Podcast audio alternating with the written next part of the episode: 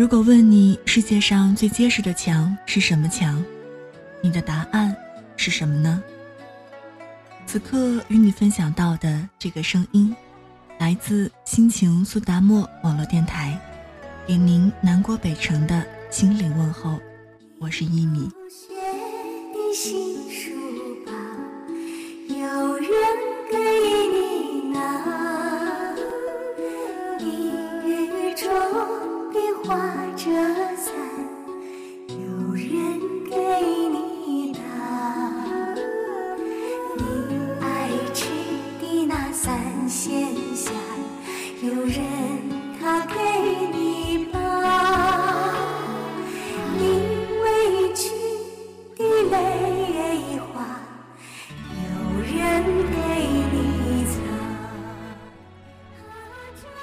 今天想与你分享的这篇文字，来自豆瓣上非常火的作者 H R O 的。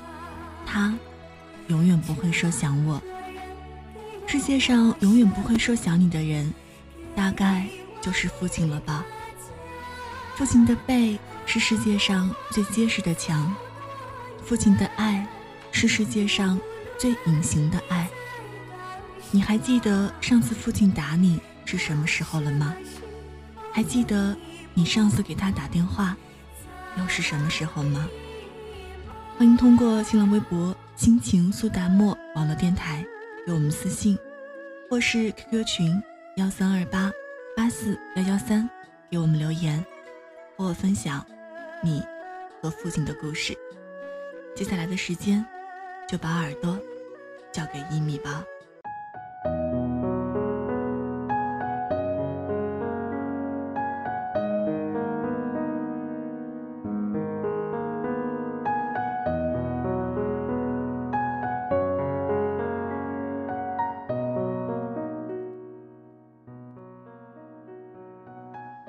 家庭聚会，大宇妈妈告诉我，唯一一次打大宇，还是在他小学二年级。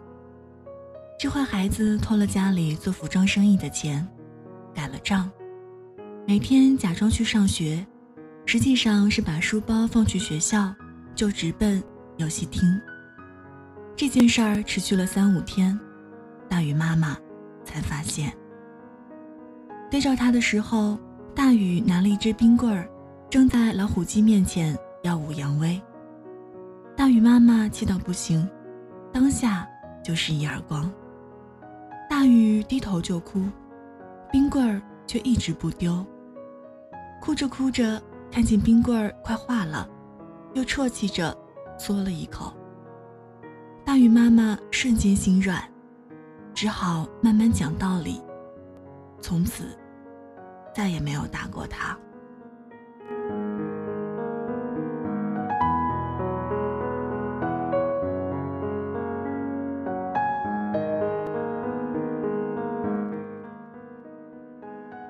大鱼妈妈问我爸：“你打过 HY 吗？”我爸哈哈大笑，说：“棍棒底下出好人，不打呀，不成人。”我记忆中，我几乎是被打大了。爸爸就像完全不会心痛一样，经常伸手就是一巴掌。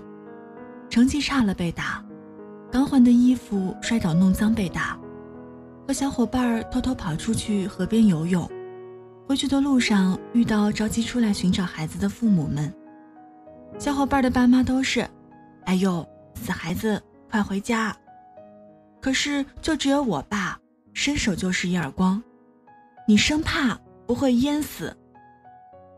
他对我异常苛刻，别人打架的时候，爸爸都是生怕孩子受欺负了一样，叫一定还手。只有我爸爸，我打架打败了，已经够丢脸了，回去还得被打一顿。原因是因为我都知道他们打我不对了。为什么我还要还手？我敢说，小时候我一点都不粘他。他不给我任何零用钱，不怎么抱我，甚至每次除夕全家团圆的时候，总是去执勤，总是不在，总是让我和妈妈每次在奶奶家看完春节联欢晚会的时候，形单影只的回到家里。直到二零零二年，我上了初中，住校生活开始了。爸爸有时候一个月也见不到我一次，他开始温柔起来。电话内容也从“你这次考了多少分儿”，变成“多吃点水果，注意身体”。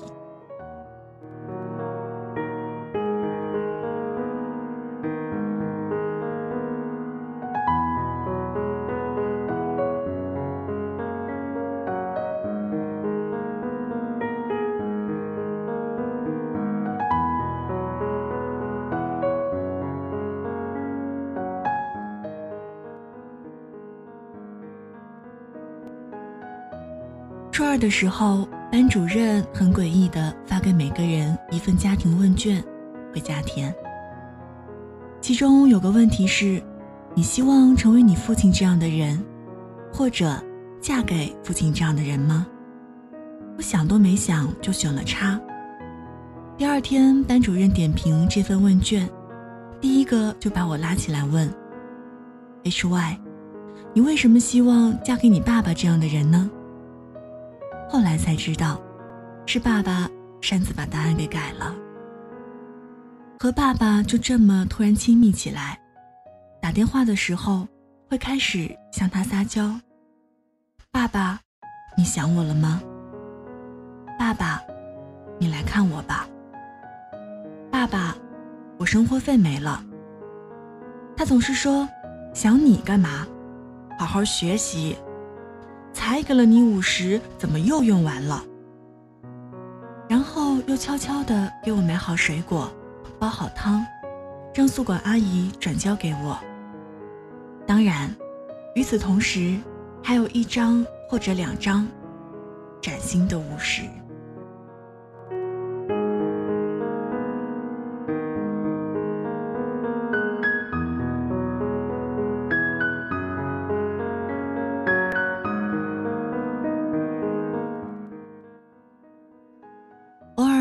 和他提起小时候被打的事情，说爸爸小时候根本不喜欢我，是我长大了才喜欢的。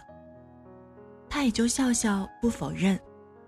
我越长越大，理论上他也越来越老，但是不是这样。爸爸坚持运动，也一直染发。别人都说他看起来最多四十，甚至我还知道。我爸桃花运不错，我爸挺穷，所以别人看上他，多半是因为他帅。有时候也会和爸爸开玩笑，也许以后真的会像初中那份调查问卷上一样，找一个和他差不多的男人。哭的时候会摸我的脑袋，说我笨。例假的时候会给我熬红糖姜汤。后来。真的遇到了，这就是大雨。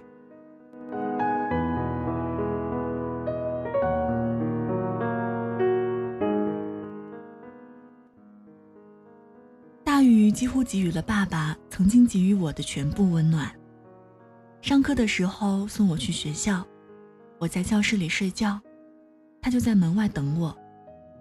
偶尔和朋友通宵麻将。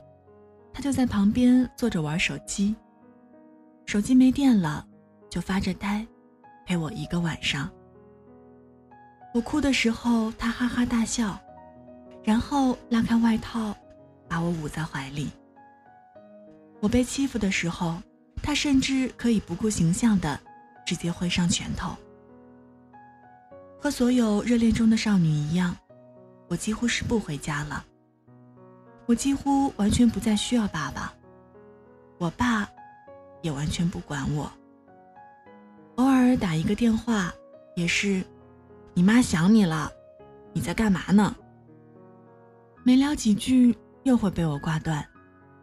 直到有一次，就在我家附近的家庭聚会，爸爸喝的差不多了，红着脸，一言不发。我把他和妈妈送到楼下，大雨去车库开车。我正准备说再见的时候，爸爸拉着小区外面水果摊的遮阳伞，不走了。我以为他要吐，过去拍拍他的背，他却突然仰起头来说：“我要等大雨来，我再走。”我觉得好笑极了。平时一概严肃的爸爸，怎么会有这么矫情的一面？就说：“等啥呢？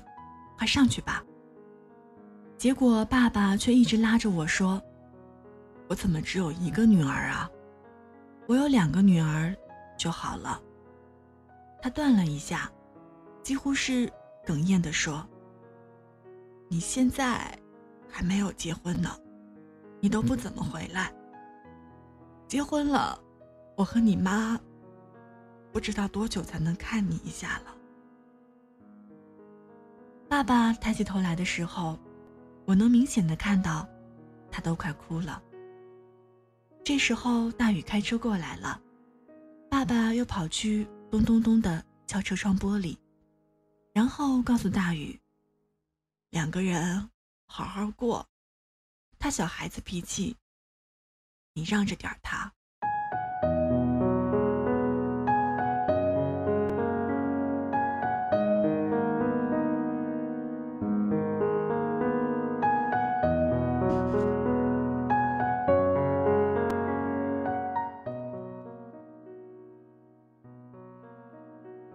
回家的时候，我哭了很久，觉得应该对他好一点儿，再好一点儿。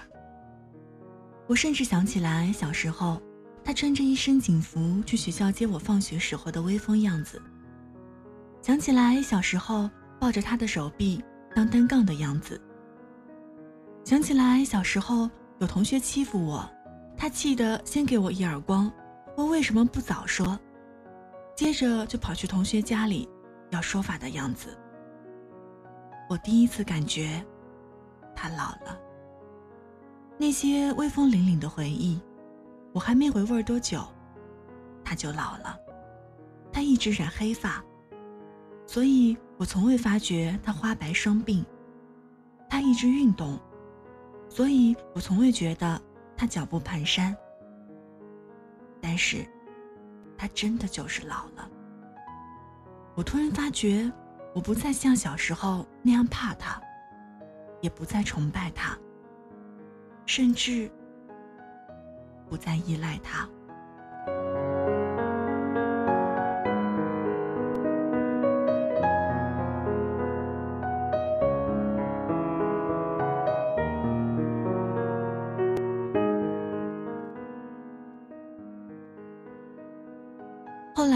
是我和大宇的婚礼。婚礼前一天彩排的时候，主持人告诉我爸爸，把我的手交给大宇的时候，对我们说一句话。这句话彩排的时候省略，婚礼的时候再说就好。爸爸笑嘻嘻地说：“我有啥好说的？他们两个都四年多了。”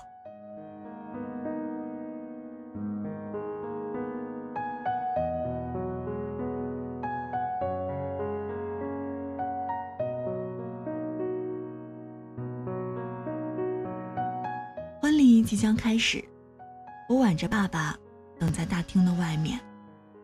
我问他：“紧张吗？”他一直不理我。我哈哈的笑：“爸爸，你不会是被吓傻了吧？”他还是不理我。我分明感觉到他一直在发抖。他紧闭着嘴，一脸严肃，几乎不看我。音乐响起来了，他牵着我站到大雨面前，把我的手交给大雨的时候，他拍了拍大雨，说：“两个人好好过，他小孩子脾气，你让着点他。”我差点哭晕过去。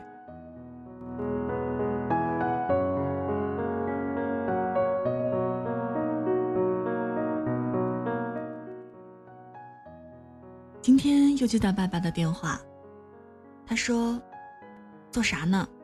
你妈想你了。”我知道，他永远不会说想我。就像我每次想亲他、抱他的时候，他总是躲开，说我不害臊。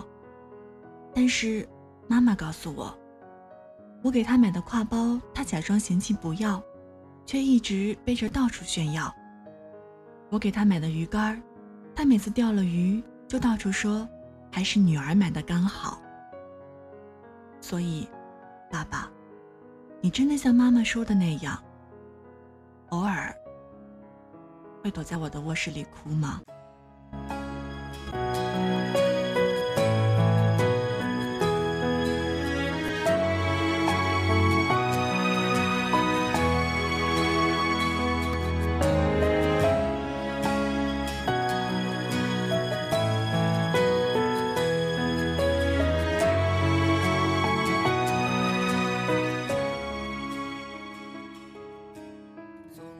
文字到这儿就全部分享完了。在读这篇文字的时候，也不禁想起自己小时候和父亲的种种，想起那些在父亲背上度过的童年时光，想起小时候父亲的打骂，或是无声的陪伴。也许父亲就是那个世上永远不会说想你的人，但却是时时把你装在心里的人吧。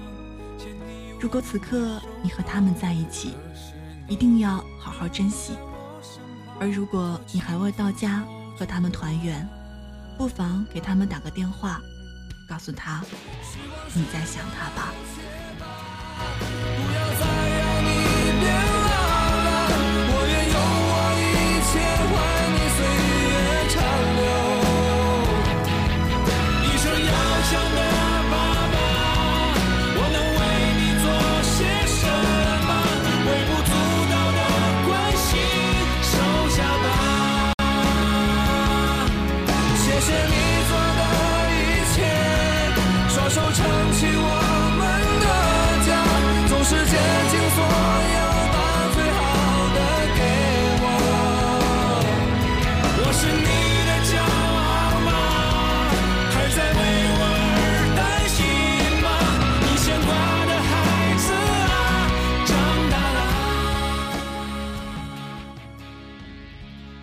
以上就是今天的心情物语，感谢您的聆听与守候。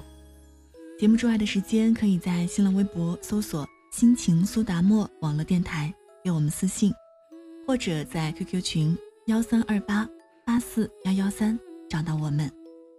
这里是心情苏达沫网络电台，我是一米，给您来自南国的心灵问候，咱们下期再会。多想和从前一样牵你温暖手掌，可是你不在我身旁，托清风捎去安。